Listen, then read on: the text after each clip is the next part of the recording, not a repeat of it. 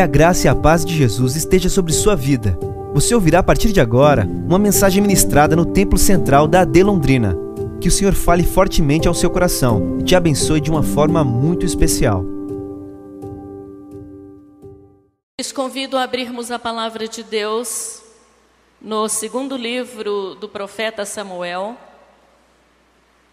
Segundo Samuel, no capítulo 9. E nós vamos ler alguns versos desse texto. E quero meditar com a igreja sobre o que Deus colocou no meu coração. 2 Samuel, capítulo 9, começando pelo verso de número 1. E disse Davi: Há ainda alguém que ficasse da casa de Saul, para que, lhe faça bem por amor de Jonatas. E havia um servo na casa de Saul, cujo nome era Ziba, e o chamaram que viesse a Davi. E disse-lhe o rei: És tu, Ziba? E ele disse: Servo teu. E disse o rei: Não há ainda algum da casa de Saul para que use com ele de beneficência de Deus? Então disse Ziba ao rei: Ainda há um filho de Jonatas, aleijado de ambos os pés. E disse-lhe o rei: Onde está? E disse Ziba ao rei: Eis que está em casa de Maquir, filho de Amiel, em Lodebar. Então mandou o rei Davi e o tomou da casa de Maquir, filho de Amiel, de Lodebar. E vindo Mefibosete, filho de Jonatas, filho de Saul, a Davi, se prostrou com o rosto por terra e se inclinou. E disse Davi: Mefibosete, e ele disse: Eis aqui teu servo. E disse-lhe Davi: Não temas, porque de certo usarei contigo de beneficência por amor de Jonatas, teu pai. E te restituirei todas as terras de Saul, teu pai e tu de contínuo comerás pão à minha mesa. Então se inclinou e disse: Quem é teu servo para tu teres olhado para um cão morto, tal como eu? Então chamou Davi a Ziba, moço de Saul, e disse-lhe: Tudo o que pertencia a Saul e de toda a sua casa tenho dado ao filho de teu Senhor. Trabalharás, pois, a terra, tu e teus filhos e teus servos, e recolherás os frutos para que o filho de teu Senhor tenha pão que coma. Emifibosete, filho de teu Senhor, de contínuo comerá pão à minha mesa. E tinha Ziba quinze filhos e vinte servos. Amém. Meus queridos, quando olho para esse texto, eu encontro nele duas grandes figuras da grandeza da graça de Deus que se revela através de Davi e de Mefibosete. E olhando para esse texto, eu trouxe um, um tema, um título para essa ministração que se encaixa, se enquadra, se adequa à minha vida, imperfeita, mas a graça me encontrou.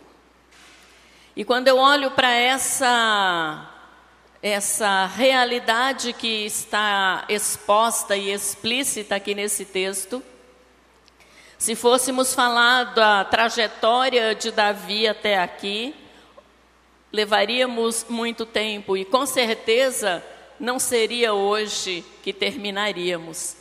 Mas esse texto ele traz para nós algo muito lindo e talvez no meu entendimento um dos textos mais preciosos, mais lindos e extraordinários do Antigo Testamento, quando ele fala sobre a suficiência da graça. O que a graça nos trouxe o que a graça é, o que a graça nos tornou. E quando olhamos para esse relato, Davi, é, quando Saul morre e Jonatas morrem, Davi ainda fugia de Saul. Davi ainda não ocupava o trono. Mas nesse contexto, Davi já está no trono.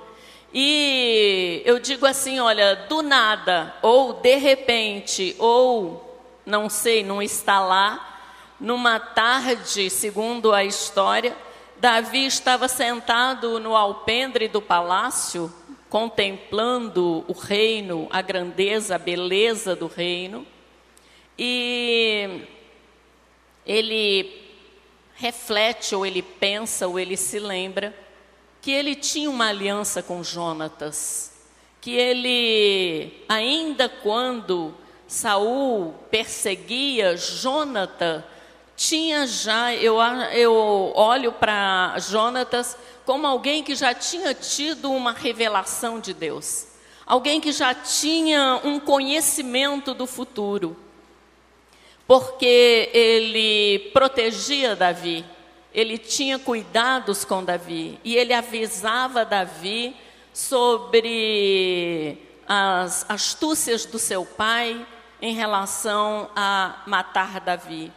E eles, quando fazem um pacto, uma aliança, um concerto, uma promessa entre si, eles juram que eles cuidariam um do outro. Mas Jonatas, que já tinha uma visão talvez de um futuro de Davi no trono, ele fala a Davi, promete cuidar da minha família, promete cuidar da minha herança.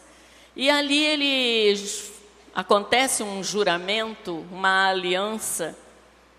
Mas passaram-se muito tempo. Mas esse esse texto, ele nos reaviva ou ele nos desperta para algo muito particular de Deus para conosco. Mefibosete, segundo o relato de 2 Samuel, no capítulo 4 e o verso 4, diz que ele tinha apenas cinco anos quando Davi quando Saul foi morto e quando Jonatas também fora morto. E a babá, a ama que cuidava de Mefibosete, na ânsia de protegê-lo, na ânsia de escondê-lo, na ânsia de tirá-lo daquele meio de confusão de batalha, de guerra, de tomar os despojos, ela toma a iniciativa de fugir com Mefibosete. E a, a história diz que ela deixa Mefibosete cair e ele sofre então um acidente, uma fatalidade e ele se torna deficiente, aleijado de ambos os pés. Diante dessa situação é que nós começamos então a caminhar dentro de uma proposta de Deus de que, mesmo tendo uma aliança, mesmo sendo alvo de uma promessa, mesmo tendo uma perspectiva de um futuro brilhante, é, seguro, mesmo assim, ainda somos vítimas de tragédias, fatalidades, as adversidades, as circunstâncias que nos cercam, não nos poupam. E Mefibosete nos ensina que através da sua história, através da sua vida, de, o que Deus pode fazer por nós. O que Deus é capaz e poderoso para fazer em nossas vidas, independente do que tenha nos acontecido, independente dos acidentes no percurso da nossa trajetória, independente do lugar para onde vamos ou sejamos levados. A palavra diz que o propósito de Deus permaneceu inalterável. Ou seja, as circunstâncias mudaram, a situação mudou. Mefibosete, um menino que até os cinco anos é, cresceu num palácio cercado de pompas, de bajuladores, de servos, de riqueza, de cuidado, cercados de cuidado. Mas, aos cinco anos, esse menino experimenta algo que marcou a sua história também, que marcou a sua vida. Uma criança de cinco anos hoje, ela tem consciência de algumas coisas e, com certeza, ele sabia que ele não podia andar. Ele saiu ferido, magoado, com dor, aleijado, ou seja, ele foi levado, tirado, arrancado do palácio para um lugar que ele jamais ou a sua família imaginou que poderia acontecer e ele chegar. Quando a babá de Mefibosete consegue tirá-lo ali daquele meio, Ziba, esse que diz que era servo de Davi, ele não era servo de Davi, ele era servo de Saul. Ele estava escondido no reino de Davi. Ele estava escondido nas terras que eram de Mefibosete, porque ele sabia que ele, como servo de Saul, ele corria riscos. Ele não poderia ser apanhado, ele não poderia ser visto. Então ele permaneceu é, digamos, em off, né, pelos arredores, mas Ziba, naquele dia, ele corre até um senhor chamado Maquir, que comprava escravos. Ele era um comprador, ele comprava é, escravos, bugigangas. Ele, ele era um, um um, digamos, um comprista. E naquele dia, quando, quando Ziba oferece Mefibosete, ele diz: Não, eu não posso comprá-lo. Ele é neto do rei, ele é filho do príncipe. E aí a gente começa entendendo, amados, que nós, nós temos um dono, nós temos um Senhor e ainda que nos queiram vender, o inimigo sabe que ele não pode nos comprar. Porque aquele que nos comprou já pagou um preço por nós. Foi lindo o louvor que a irmã Noemi cantou aqui. Como uma flor magoada, machucada, suportou, me comprou, me amou. É exatamente assim. E quando Ziba se sente frustrado, porque queria um, um dinheiro, queria é, obter alguma, alguma recompensa por estar oferecendo o neto do rei. Aí é que a gente vê que Maquir quer dizer aquele que tem amor, casa de amor. Maquir leva Mefibosete para a casa dele para cuidar dele. Só que ele sabia que Mefibosete seria eternamente desprezado, rejeitado, abandonado, massacrado. E nós vemos que ninguém se programa para perda, ninguém faz planejamento para perdas. Todos fazem planejamento para sucesso, conquistas, ganhos, vitórias, mas o fracasso não faz parte de nenhum planejamento. Ninguém se planeja para fracassar. Mas, independente desse planejamento ou não, nenhum de nós está livre, amados, das contrariedades que batem à nossa porta.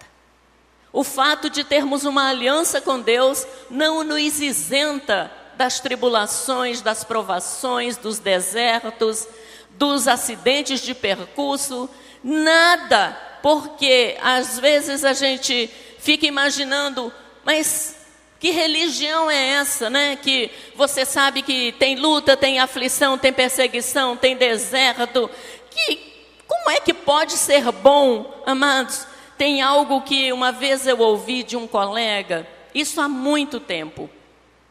Ele dizia assim: Genilda, as pessoas só têm inveja de quem tem alguma coisa valiosa. Se você não tem nada que de valor, você não passa por nenhum problema de inveja. Mas se você tem algo que brilha aos olhos dos outros, isso é o motivo que eles têm para desejar, para ter inveja. E aí a gente começa entendendo, amados, que por que, que nós temos lutas, perseguições e provações? Porque o inimigo sabe. Como pode, né, uma pessoa tão pobre, uma pessoa tão sem, digamos assim, olha, é, sem patrimônio, sem grandes é, conquistas, sem ser uma celebridade, ter a garantia de morar numa cidade santa. Como é que pode? Ele terá a promessa, ele não é ninguém, como é que ele pode ter a promessa de morar numa cidade santa?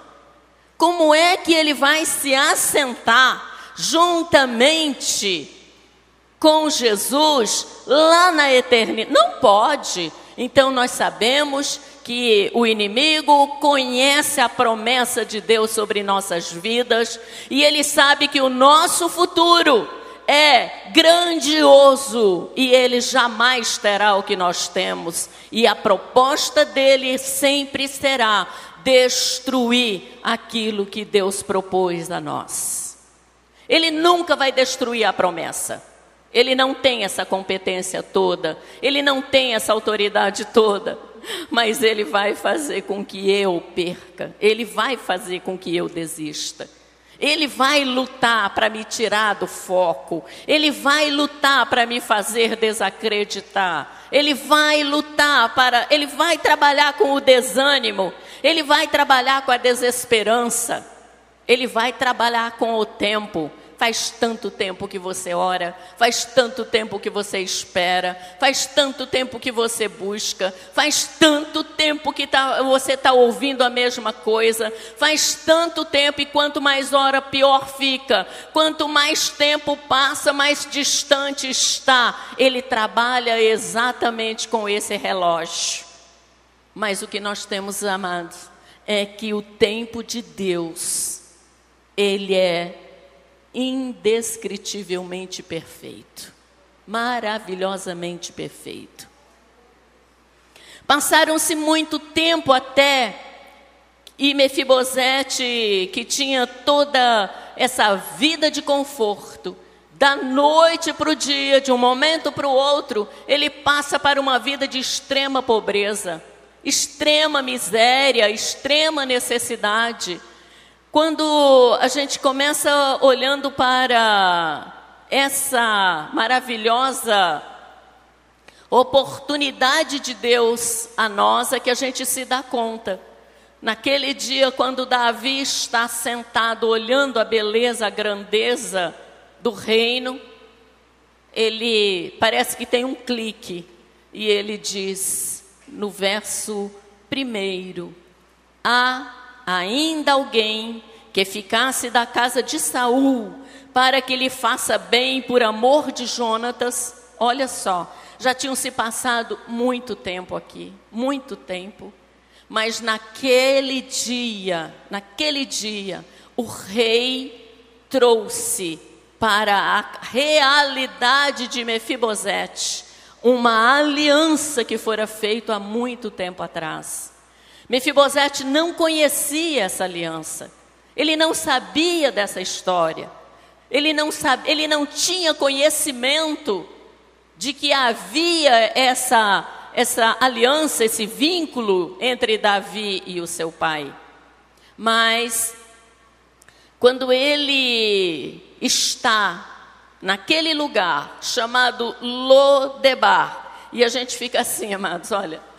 É, chega a ser algo que nos dá uma sensação de estranheza. Deus, em todo esse tempo, planejou em todo esse tempo, Deus cuidou, ainda que ele estava lá, naquela terra de esquecidos, a terra dos abandonados, a terra dos desprezados. Lodebar era uma terra tão árida, tão seca, e lá não existia fontes de água. A água que chegava em Lodebar, ela vinha de uma outra cidade a 37 quilômetros, e quando ela chegava em Lodebar, ela já chegava muito quente, com gosto ruim e ocasionava náuseas e doenças. Era uma cidade que não tinha nem. Olha, não, não sei se naquela época existia tiririca, mas diz que nem relva nascia, então nem tiririca nascia lá. De tão seco, de tão árido, de tão estéril que era a terra. Lá era lugar que só tinha duas classes de pessoas: os doentes e os mendigos. Os doentes, porque iam lá para morrer, e os mendigos que iam para, é, de uma certa forma, pedirem esmolas, porque por ali passava várias carruagens.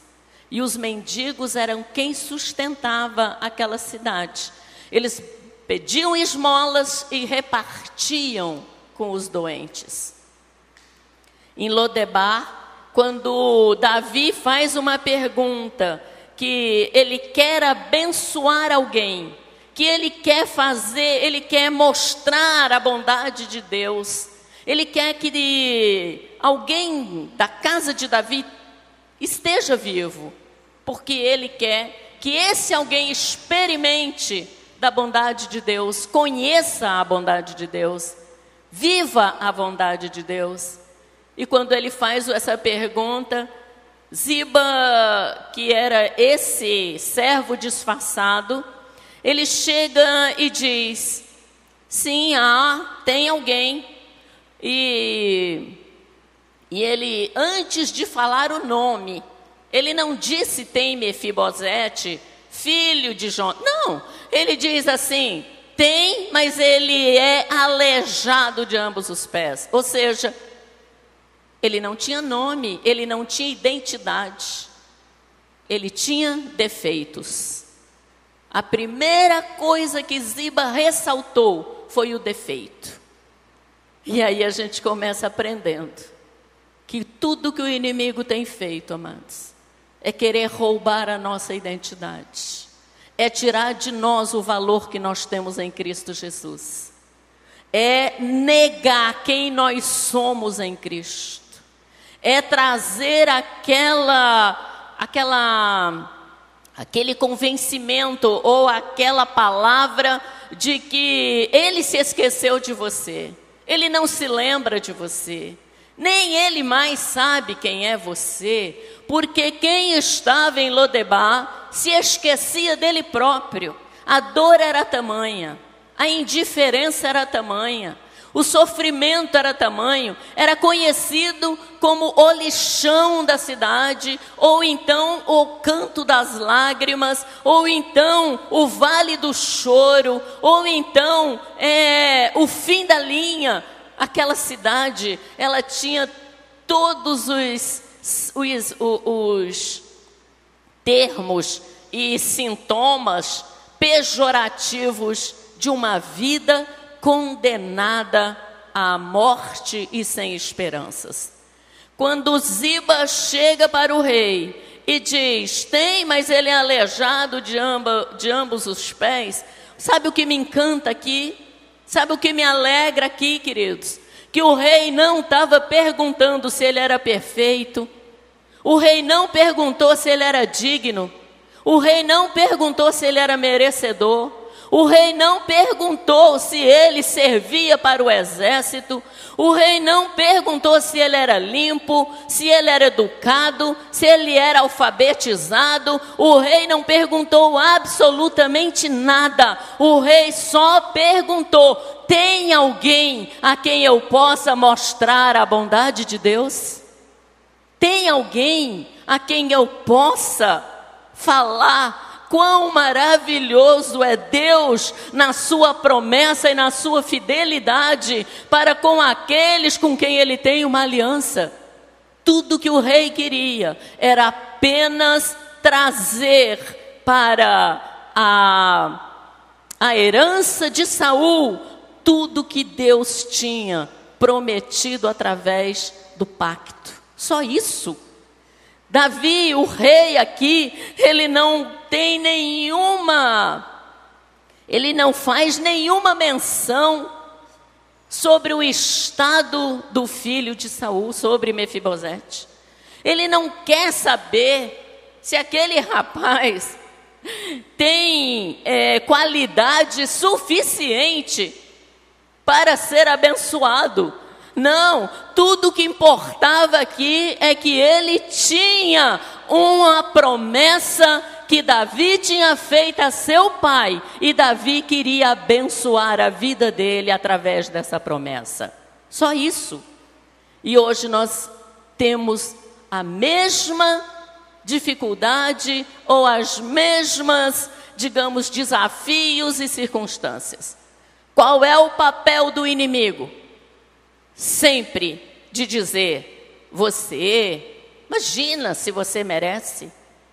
Não, lembra daquilo que você fez, lembra do que você falou, lembra de com quem você lembra. Ele é o acusador, ele é aquele que mostra os defeitos, ele é aquele que não trabalha com virtudes, ele não trabalha com qualidades, ele não trabalha com habilidades positivas. Ah, sempre foi e sempre será o papel dele desmerecer aquilo que Deus tem para as nossas vidas. Sempre ele terá um papel de destruidor de esperanças, destruidor de sonhos. Ele sempre vai trabalhar com essa retórica do não merecimento, do, da não dignidade, da incapacidade, dos defeitos. Mas o rei não trabalha com defeitos, o rei trabalha com graça.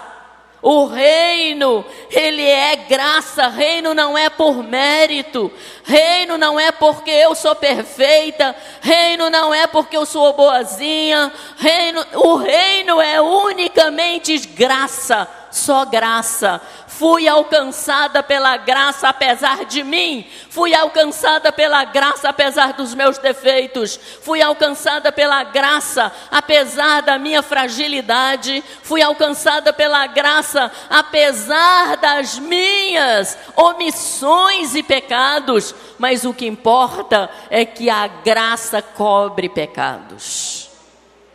O que importa é que a graça é suficiente. Ai, me anda lá, machuriais. Glórias a Deus. Aleluia.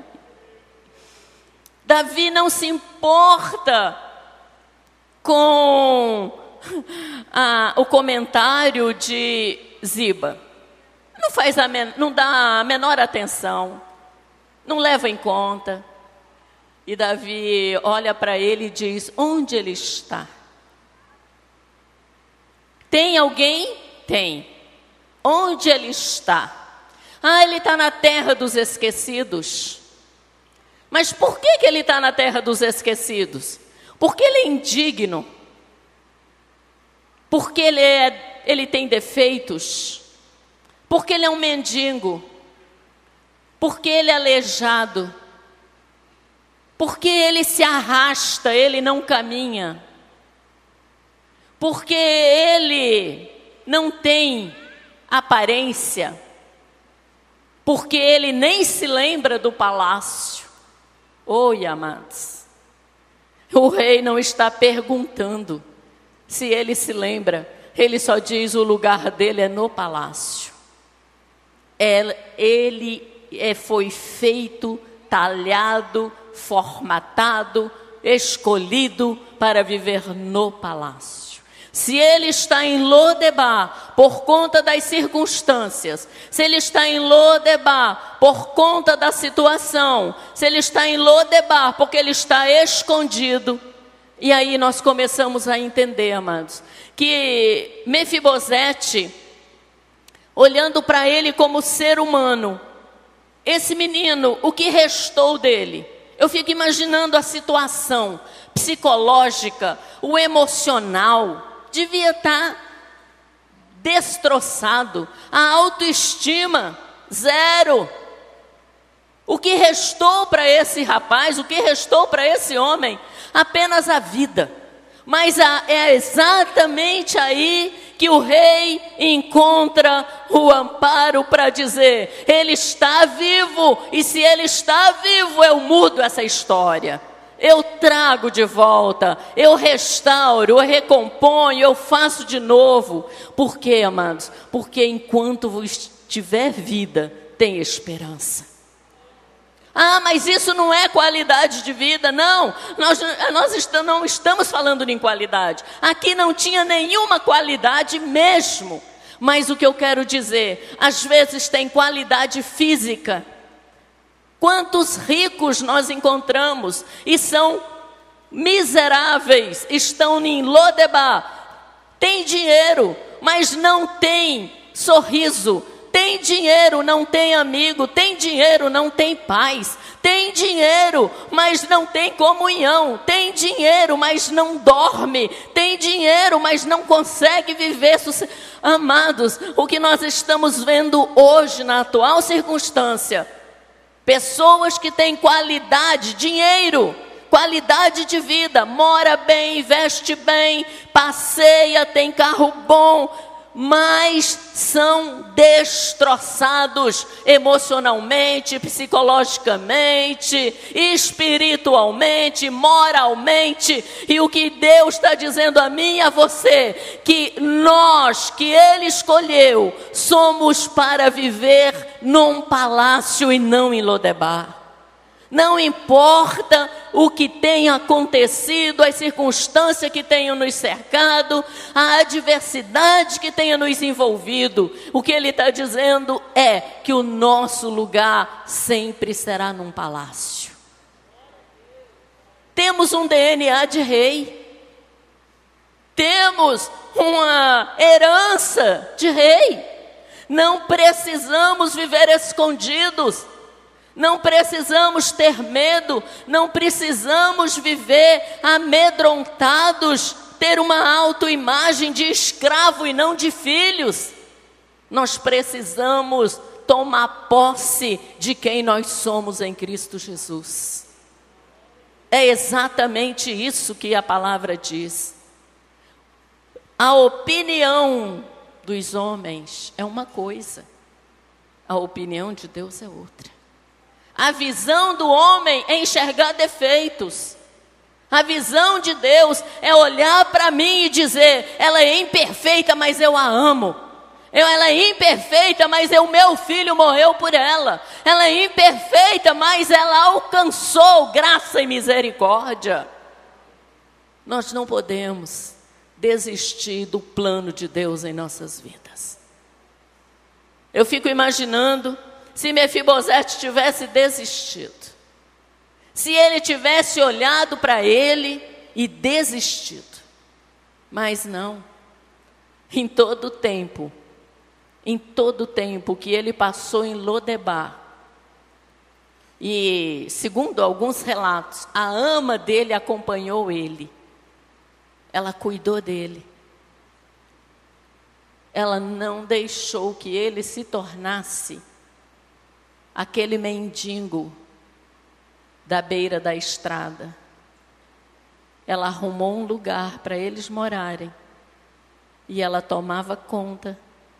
E aí a gente aprende que podemos passar pela pior situação, chegar ao fim da linha. mas nós vamos ter alguém para cuidar de nós. Alguém que nunca vai nos desamparar. Em todo tempo ele vai ter o amparo. Em todo tempo ele vai cuidar, em todo tempo ele vai guardar, em todo tempo ele vai preservar a nossa vida. Quando Mefibosete, quando Ziba ouve do rei, onde ele está? Ah, está lá em Lodebar. Ele diz: então vá buscá-lo. Aí a gente começa entendendo. Quando o rei manda buscar, amados, o inimigo obedece, né? Ziba era o inimigo. Ziba era o mentiroso da história. Ziba era aquele que torcia para Mefibosete morrer, para ele ficar com as terras. Aliás, ele já tinha se apossado das terras de Mefibosete. Ele já vivia, ele já era, já estava rico. A palavra diz que ele tinha 15 filhos e 20 servos. Mas nada era dele. Nada era dele.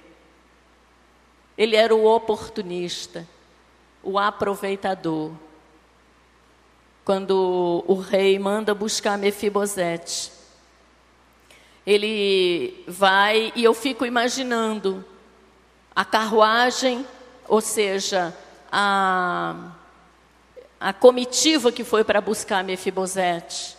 E foi uma carruagem que não era a carruagem do rei, mas era a carruagem que carregava as primeiras damas. E eu fico imaginando quando chega aquela comitiva entrando em Lodebar, no lixão. Olha, amados, eu não sei se alguém aqui já teve o desprazer de ir a um lixão. Alguém aqui já foi a um lixão? É triste, não é? O cheiro é insuportável. E eu fico imaginando quando chega uma comitiva do rei nesse lixão, o espanto.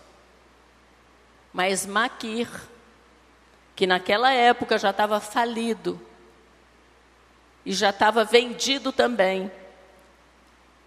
Ou seja, Mefibosete era mendigo duas vezes.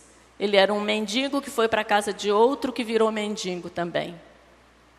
E quando entra essa comitiva na, em Lodebar, eu fico imaginando o burburinho, a conversa, o espanto. E quando alguém pergunta: onde está Mefibosete? Ah, Imagina, quem é que se importa com esse mendigo? Quem é que quer saber dele? O rei mandou buscar. O rei mandou buscar. E aí é que eu fico mais encantada, amados. Não importa o lugar, não importa a situação, não importa o jeito que você esteja, nem como você vive. O que importa é que o rei sabe quem você é. O rei sabe onde você está. Ele tem o endereço. Ele conhece e ele não erra o endereço. Ele nunca errou o endereço. Ele é perfeito. Ele é aquele que, na sua onisciência e onipresença, sabe todas as coisas e está presente em todos os lugares. Quando eles buscam Mefibosete e ele chega ao palácio, olha o verso 6 é lindo. Diz que Mefibosete, filho, filho de Jonatas, filho de Saul e a Davi, se prostrou com o rosto por terra e se inclinou e disse: Davi, Mefibosete, e ele disse: Eis aqui teu servo. Eis aqui teu servo. E aí a gente fica imaginando que tipo de servo? Que servo era Mefibosete? Se ele estava em Lodebar, abandonado, jogado fora, desprezado, massacrado socialmente. Mas ele, diante do rei, ele se colocou numa posição de servo. Quantas vezes nós perdemos a oportunidade de nos prostrar como servos? Às vezes, a gente começa olhando para as situações e imaginando que quanto Deus poderia fazer por nós se nós tivéssemos uma atitude de servo e não de quem tem direitos. Nós não temos que requerer direitos diante de Deus. Tudo que nós temos é graça. E a graça é suficiente para me colocar aos pés do Rei e adorá-lo. Portanto, amados, o que, que eu aprendo aqui? Mesmo machucada, eu posso adorar. Mesmo ferida, eu posso adorar. Mesmo imperfeita, eu posso adorar. Mesmo com as minhas deficiências, eu posso adorar. Mesmo com as minhas limitações, eu posso adorar. Mesmo com a minha pobreza, eu posso adorar. Eu não preciso mudar uma situação para depois adorar. Eu não preciso esperar que a situação seja mudada para depois eu adorar. Ele espera que eu o adore dentro daquela situação. Ele espera que eu seja uma adoradora, independente da situação que me cerca. Ele espera que eu me prostre como serva, independente de como eu estou, mas Ele quer que eu seja serva. Ai, me andaramachuriais. Quando ele se prostra como servo, a gente fica imaginando, amados, ele já aleijado, não ficava em pé, ele já estava no chão, né? Ele já estava sentado no chão, porque ele não parava em pé. E eu fico imaginando a posição, mas a palavra diz que Mefibosete, quando Davi diz: Não temas, porque eu vou usar com você de bondade, por amor de Jonatas, teu pai, e vou restituir todas as terras de Saul, teu pai, e tu de contínuo comerás pão à minha mesa. Ou seja, Davi olhando para aquela realidade de Mefibosete, que já estava no chão e ainda se prostra, né? A, a, a, a figura que eu tenho é de alguém que se jogou literalmente com a, o rosto, a face no chão, no pó, e adorou o rei. E faz uma pergunta extraordinária quando ele diz, ele com certeza ele estava com medo, né, de, de, do que poderia lhe acontecer, e ele diz: Quem é teu servo para tu teres olhado para um cão morto como eu? Ou seja, quem eu sou? A imagem que ele tinha dele. Olha como ele se via, um cão morto porque um cão vivo ainda late, né? Um cão vivo alguém ainda chuta. Um cão morto alguém ainda espanta. Um cão vivo. Um cão vivo alguém ainda enxota. Mas ele se compara a um cão morto. Ou seja, eu sou um inútil. Um inválido. Eu não sirvo para nada.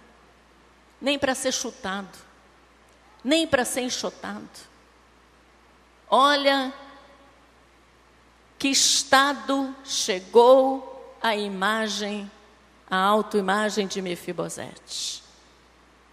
De pequenez, de fragilidade, da disparidade de poder entre um e outro, a disparidade de autoridade entre um e outro. Ou seja, eu sou neto de rei, filho de príncipe, mas tu és o rei. Eu sou nada, não significo nada, não ofereço perigo nenhum, risco nenhum.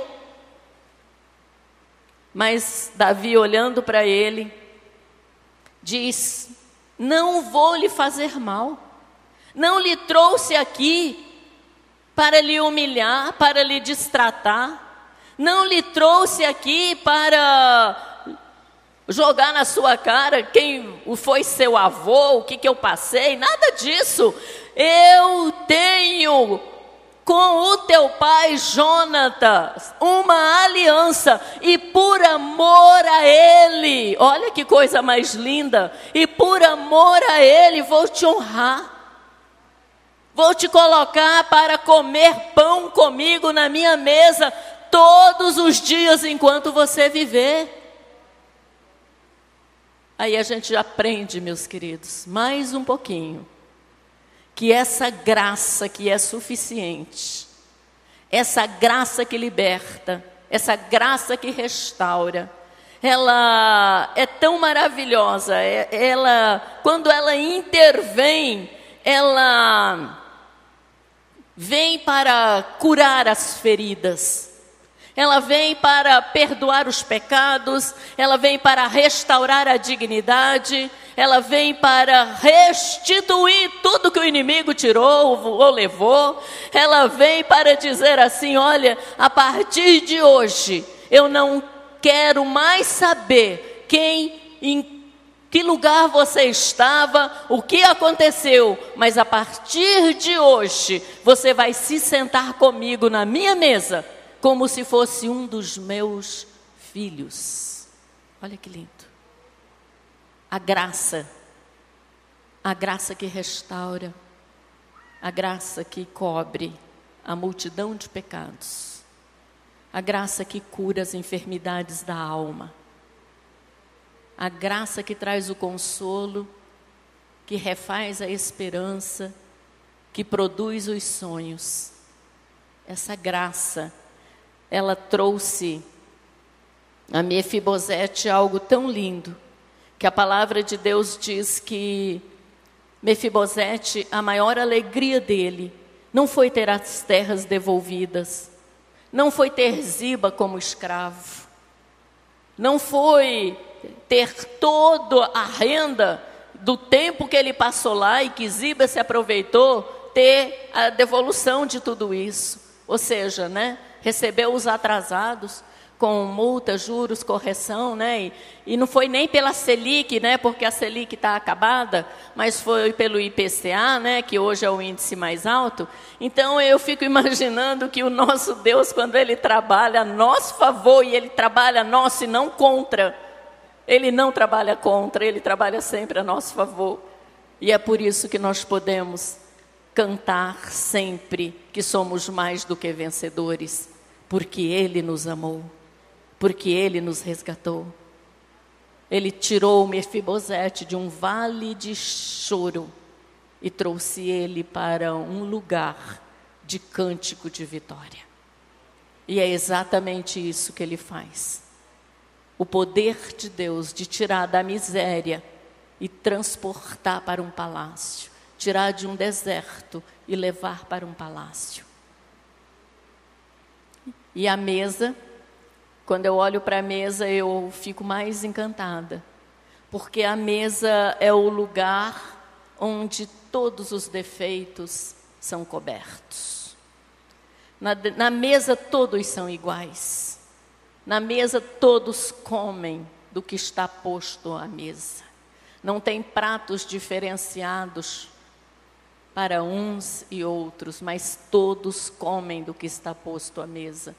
E Mefibosete veio para se sentar à mesa todos os dias, como um filho do rei, e comer de todas as iguarias que o rei também comia. Esse é, esse é o privilégio, essa é a graça, essa é a misericórdia e o favor de Deus para com aqueles que se encontram perdidos, desorientados, sem significado.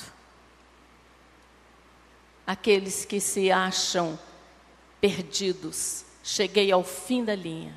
Acabaram-se todas as possibilidades, fecharam-se todas as portas. Não há mais o que fazer.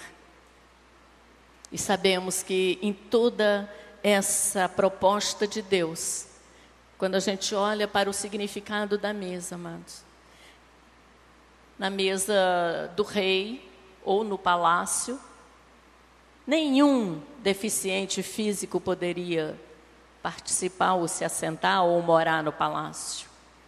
Nenhum deficiente físico poderia transitar pelo salão nobre do palácio.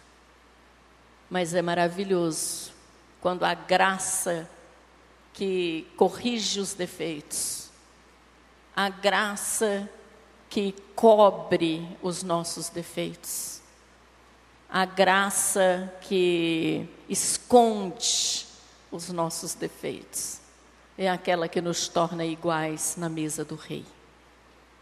E o que é mais lindo, ninguém que está numa mesa sentado comendo fica olhando os pés dos outros, fica? Alguém aqui tem o hábito de ficar olhando embaixo da mesa os pés dos outros? Quando a gente senta, não é?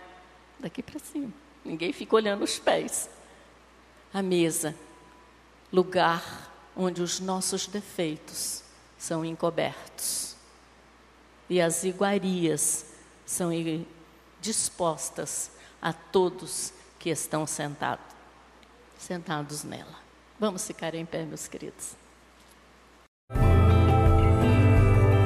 Essa foi uma mensagem ministrada no Templo Central da AD Londrina. Acesse nossas redes sociais no Facebook, Instagram e YouTube e fique por dentro de tudo o que está acontecendo.